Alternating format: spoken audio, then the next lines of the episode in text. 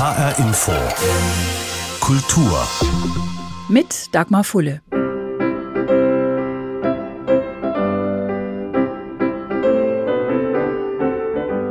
Wir schreiben das Jahr 1848. Robert Schumann komponiert sein Album für die Jugend und Johann Strauss, der Vater, den Radetzky-Marsch.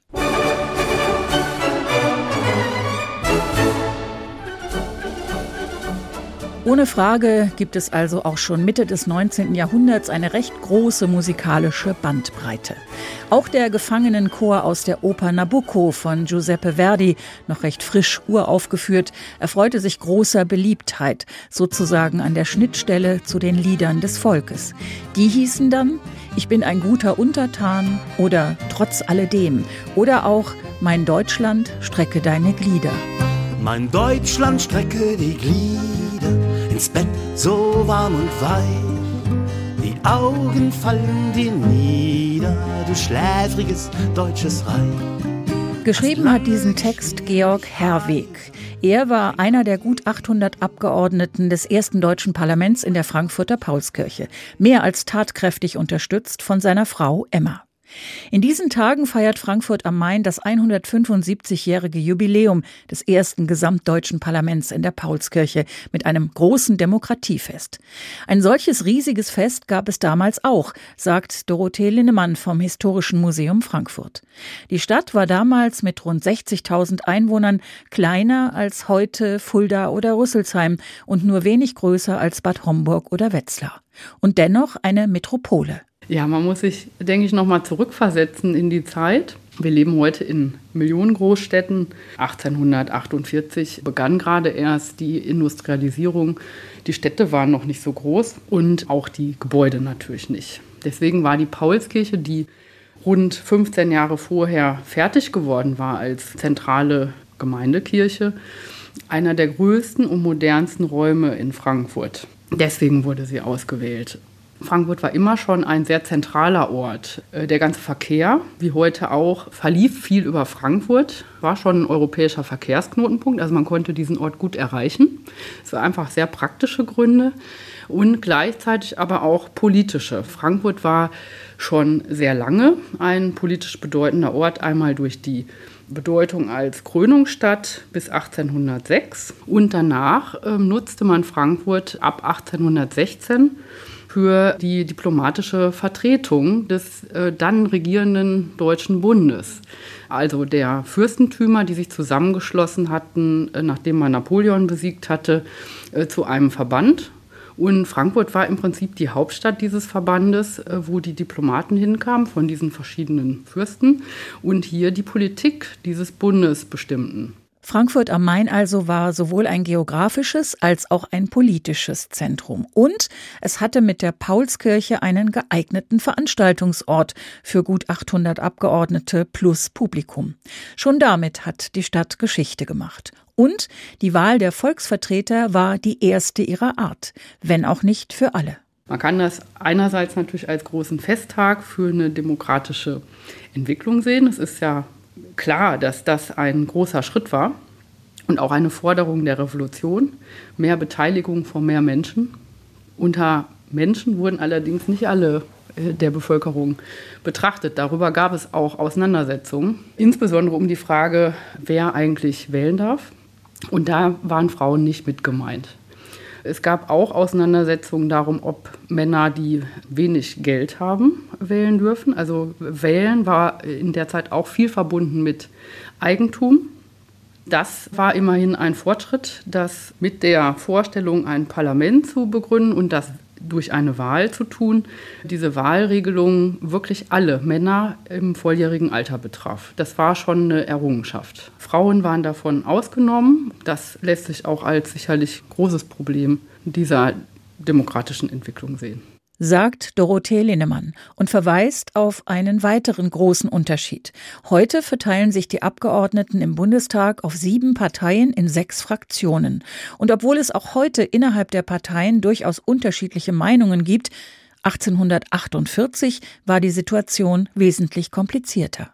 Wir haben heute im Parlament Parteien und ich glaube, dass man sich oft gar nicht mehr vorstellen kann, dass es mal eine Zeit ohne Parteien gab. Und so war das 48. Es gab keine institutionellen Parteien. Das heißt, Sie müssen sich das vorstellen, also es gibt große Unruhen Unzufriedenheit in der Bevölkerung, davon ist erstmal auszugehen. Es gibt eine Riesenarmut, eine große Veränderung technisch mit der Eisenbahn, Mobilität und so weiter. Auch äh, mehr Informationen erreichen die Menschen. Und aus dieser Unzufriedenheit äh, entsteht dann dieser Protest, der dann im Prinzip erstmal die alte Regierung überwindet. Und dann stehen alle davor und müssen natürlich überlegen, wie wollen wir uns denn jetzt neu organisieren? In dem Moment steht man im März 48 und dann tun sich natürlich schon Personen zusammen, die vorher auch schon politisch aktiv waren, die aktivistisch unterwegs waren in der Opposition äh, zu den bestehenden politischen Systemen oder auch in den Verwaltungen der äh, verschiedenen Regierungen schon gearbeitet haben und überlegen sich dann, wie kann man jetzt eigentlich weitermachen. Und das war der Punkt, wo dann eben die Forderung nach mehr Beteiligung in diese Wahlvorstellung mündete. Und dann werden erstmals Wahlkreise festgelegt und auch festgelegt, wie viele Menschen in diesem Deutschen Bund in einem Wahlkreis zusammengefasst werden. Das waren ungefähr 50.000 Personen. Und dann hat man in den Regionen überlegt, wer ist denn vielleicht irgendwie schon mal hervorgetreten für zum Beispiel Arbeiterinnenrechte oder in den ländlichen Regionen, wer hat denn schon mal was für die Gemeinschaft gemacht? Und so hat man die Leute aufgestellt. Und dann hat man auch keine Wahlurnen gehabt, sondern hat dann halt irgendwie Behältnisse gesucht, äh, Besteckkästen oder anderes, hat da Schlitze reingemacht und dann gab es halt eine Wahl. Und wie war das für die Menschen? Wie müssen wir uns das Lebensgefühl vorstellen im Mai 1848? Wie hat Frankfurt diese Tage erlebt? Ja, wir haben Augenzeugenberichte auch vom 18. Mai. Also zum Beispiel im Jüdischen Museum befindet sich auch ein Tagebuch von Adolf Zunz. Das ist ein Geselle in einem Familienunternehmen.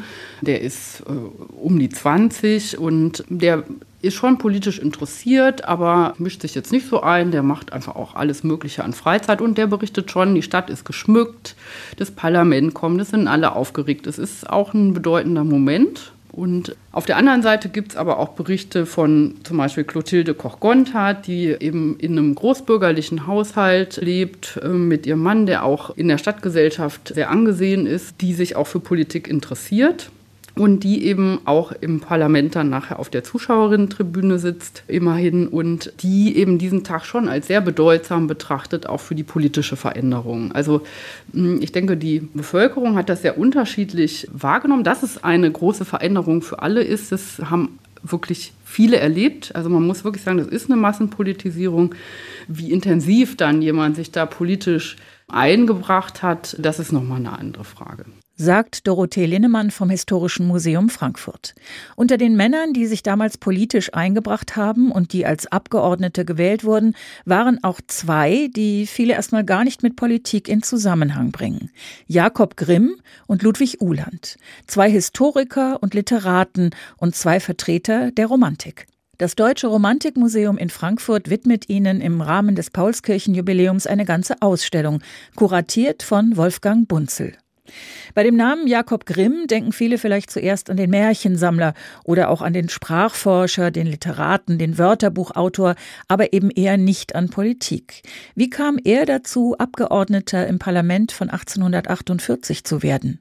Das lässt sich eigentlich ziemlich leicht beantworten. Es ist nämlich tatsächlich so, dass sowohl Jakob Grimm als auch Ludwig Uhland wie viele andere Zeitgenossen die Revolution von 1848 als eine Art Zeitenwende verstanden haben und wirklich als Epochenumbruch, wo klar ist, die bisherige politische Ordnung endet und etwas Neues wird möglich. Etwas, was man ganz lange schon erhofft hat, nämlich tatsächlich Formen einer Vertretung des Volkes Volkes und damit eigentlich die Öffnung in Richtung mal der Erreichung einer deutschen Nation.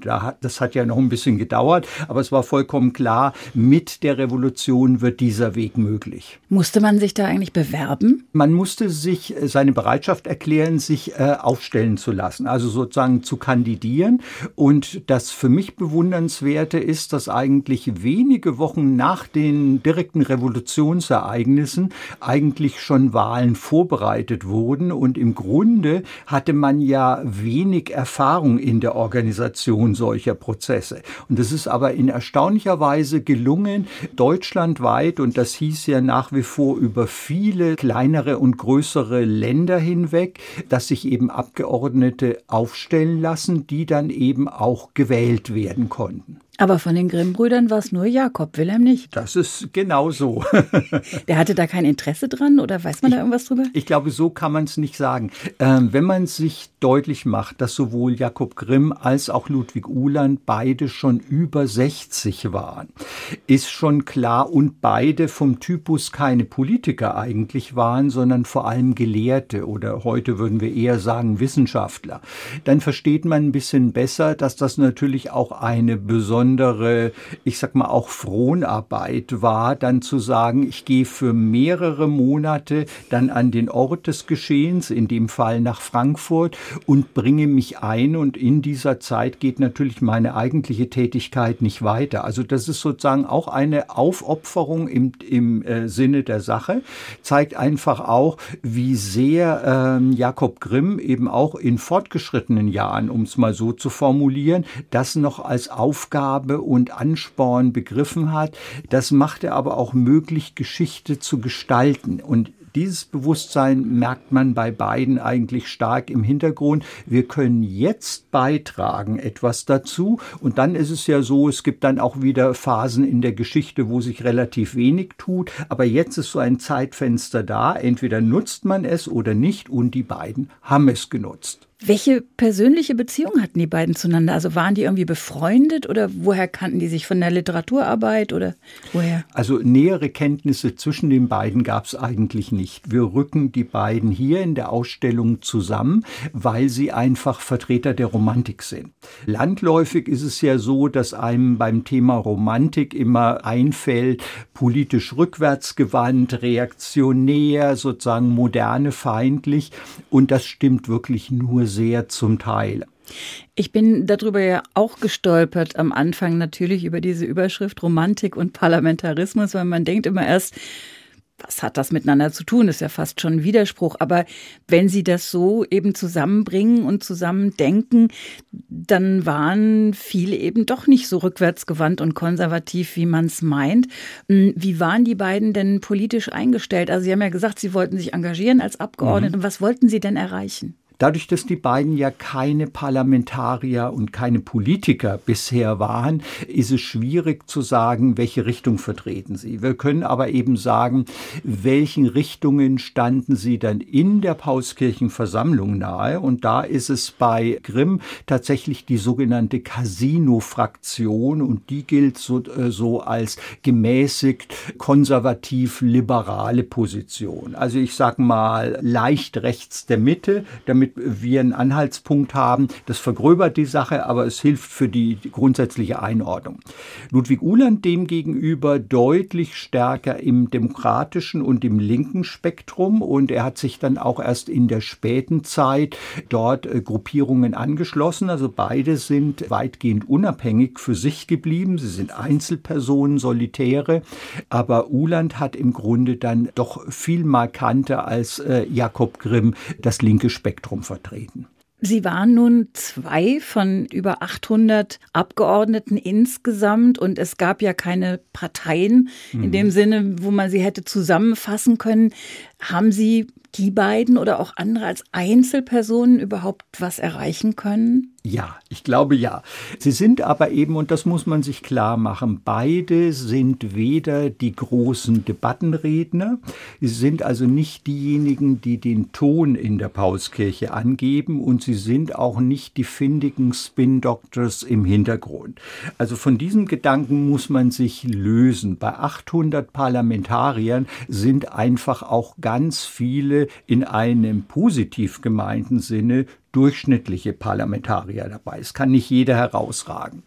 Und was uns aber interessiert hat, genau deshalb einen genauen Blick drauf zu werfen, weil man diese Vielzahl von Stimmen normalerweise eben nicht genau genug in den Blick bekommt. Das heißt, äh, wir hatten das Ziel, nicht das europaweit wichtige Ereignis der Revolution nachzuvollziehen, sondern im Grunde anhand von zwei Einzel Einzelbeispielen Sondierungen in die Geschichte vorzunehmen und damit eine viel persönlichere Art und Weise eben auch, um zu beobachten, was ist denn eigentlich in und mit der Paulskirche vor sich gegangen. Also das ist sozusagen Geschichte zum Anfassen, wenn man so will, Geschichte, die konkret wird und die tatsächlich dann mit den jeweiligen Personen zusammenhängt. Jetzt klingt das dennoch alles nach sehr viel Denken, nach sehr viel Reden, nach sehr viel Text. Wie können Sie das in einer Ausstellung sichtbar machen, also jenseits der Worte? Also zunächst mal ist es eine ganz kompakte Ausstellung. Es ist ja nicht eine unserer großen Ausstellungen, die wir dann auch mit viel Inszenierungspotenzial aufbereiten würden, sondern es ist eine kleine Studioausstellung im dritten Obergeschoss des Deutschen Romantikmuseums. Es ergänzt also insofern die Dauerausstellung des Deutschen Romantikmuseums und in dieser Dauerausstellung haben wir sozusagen bereits einen Einhakepunkt Punkt, nämlich wir haben ein Paulskirchenfenster. Ein besonderes Fenster, das einen direkten Blick vom Neubau des Romantikmuseums hinüber zur Paulskirche möglich macht, einzigartig in Frankfurt. Geschickt eingefädelt. ja, aber äh, ich glaube, äh, man, man, darf darauf auch hinweisen, das war im Übrigen wirklich ein, ein Geniestreich unseres Architekten Christoph Meckler. Wir haben immer gesagt, sowas äh, geht in der Frankfurter Innenstadt Stadt nicht und er sagte doch und er hat recht behalten. Aber das finde ich gut. Ja, finde ich Schön, auch. Schöne Idee. Und ja. dort bei diesem Fenster haben wir sozusagen schon die markante Äußerung von Jakob Grimm, die er eingebracht hat, einen Verbesserungsantrag für den Verfassungstext in der Dauerausstellung. Und jetzt können wir in dieser Studioausstellung das Ganze ergänzen. Und da kann man zum Beispiel sehen, wie Jakob Grimm genau an diesem Verbesserungsantrag gearbeitet hat. Wir haben sozusagen drei verschiedene Phasen dieser Entwicklung und das nachzuvollziehen, das hat, glaube ich, unmittelbar auch eine Wirkung äh, auf die Besucherinnen und Besucher. Die sehen, die können gewissermaßen Jakob Grimm über die Schulter schauen. Man bekommt mit, wie er auch gefeilt hat, warum er im Grunde diese Formulierung gewählt, aber dann auch nochmal ergänzt und umgeschrieben hat. Und das meine ich, das ist spannend. Das, was Sie erzählen, klingt wirklich danach, als sei das damals auch ein Vollzeitjob gewesen, da Abgeordneter zu sein. In der Tat, das bedeutete, die wenigsten kamen ja aus Frankfurt oder der unmittelbaren Nähe. Das bedeutete ja für viele Monate, für manche ein halbes Jahr, ein Dreivierteljahr in Frankfurt und damit in einer fremden Stadt vor Ort zu sein. Und damit beginnen schon wieder die interessanten Dinge.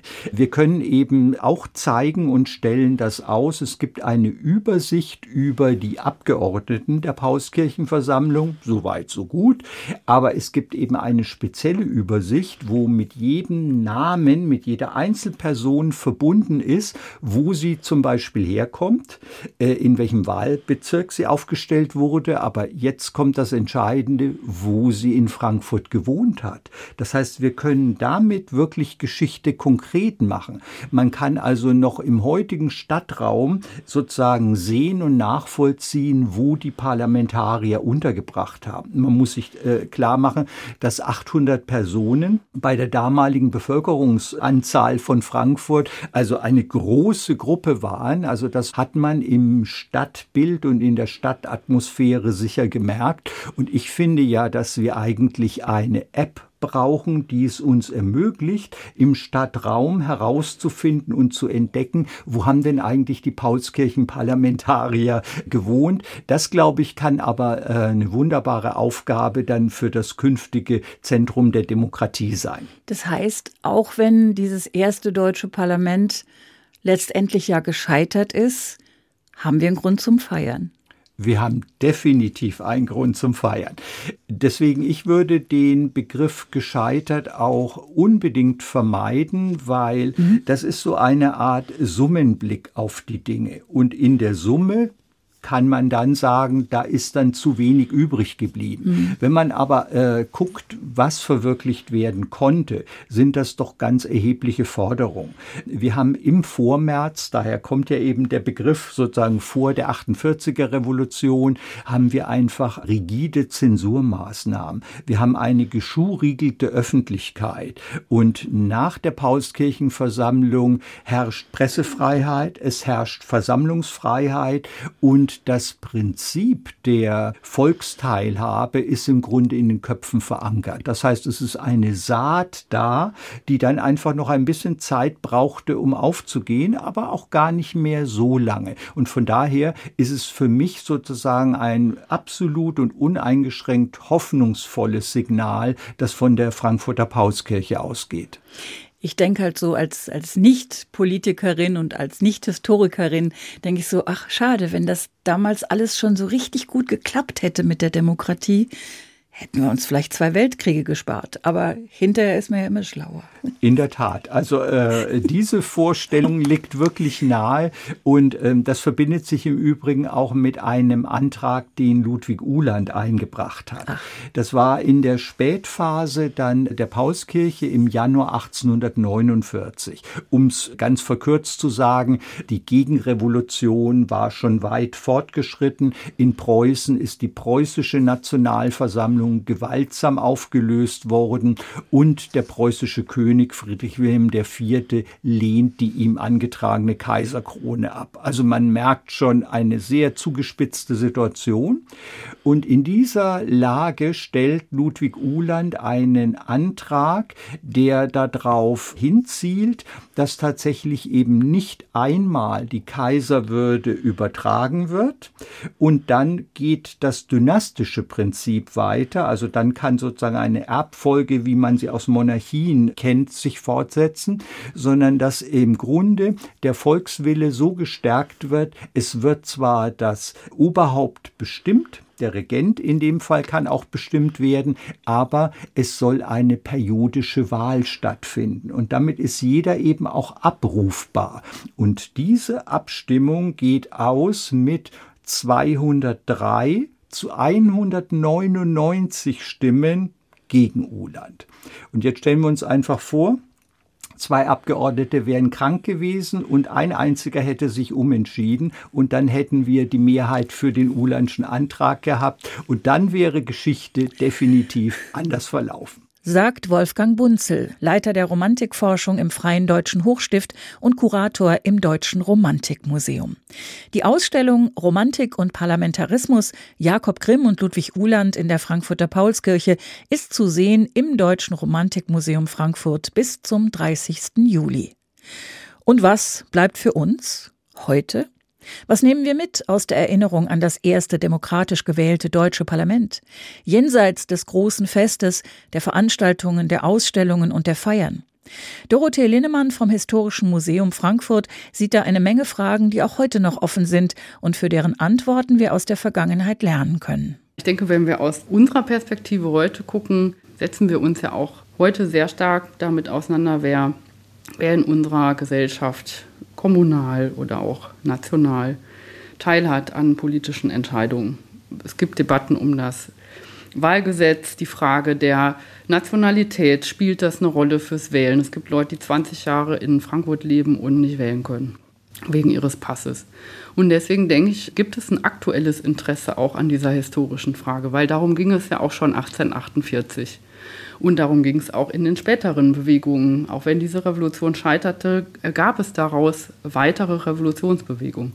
Ich glaube, das ist ein großes Interesse, sich heute mit politischer Partizipation, Beteiligung, Gerechtigkeit auseinanderzusetzen. Deswegen, glaube ich, ist dieser Tag dann auch so wichtig. Und das Zweite ist, glaube ich auch, dass aus dieser, auch wenn sie gescheitert ist, aus der Revolution zivilgesellschaftliche Bewegungen entstanden sind, die für uns heute auch ganz entscheidend sind. Einmal die Arbeiterinnenbewegung. Erste Arbeitervereine gründen sich 1848, die auch maßgeblich für die Gewerkschaftsgründungen werden. Auch ein Arbeitsschutz fordern, eine geregelte Erwerbstätigkeit mit Pausen. Also das, was wir heute als selbstverständlich erleben, soziale Rechte zu haben, das beginnt da auch. Es wird oft nicht so gesehen, neben den politischen äh, Fragen, dem Parlament. Das Zweite aber auch, dass immer mehr Gruppen auch politische Rechte für sich einfordern und da eben ganz vorneweg die Frauenbewegung, die eben trotz großer Repressionen auch nach 1851, Frauen wird es danach explizit verboten, sich politisch zu engagieren, sich trotzdem hält und ab 1880, 90 dann wirklich Fahrt aufnimmt und das Frauenwahlrecht dann erkämpft. Und darum geht es ja heute immer noch. Also wer darf sozusagen mitbestimmen? Äh, es sind immer noch sehr viele Menschen ausgeschlossen und fühlen sich auch in der heutigen Gesellschaft auch nicht so gesehen. Deswegen denke ich, sind es gute historische Beispiele. Die Revolution von 1848 und das erste demokratisch gewählte deutsche Parlament in der Paulskirche. Frankfurt feiert an diesem langen Wochenende den 175. Jahrestag der Nationalversammlung und macht sich anschließend auf den Weg, aus diesem Ort der deutschen Geschichte ein Demokratiezentrum zu machen. Und das war HR Info Kultur. Den Podcast finden Sie auf hrinforadio.de und in der ARD Audiothek. Mein Name ist Dagmar Fulle.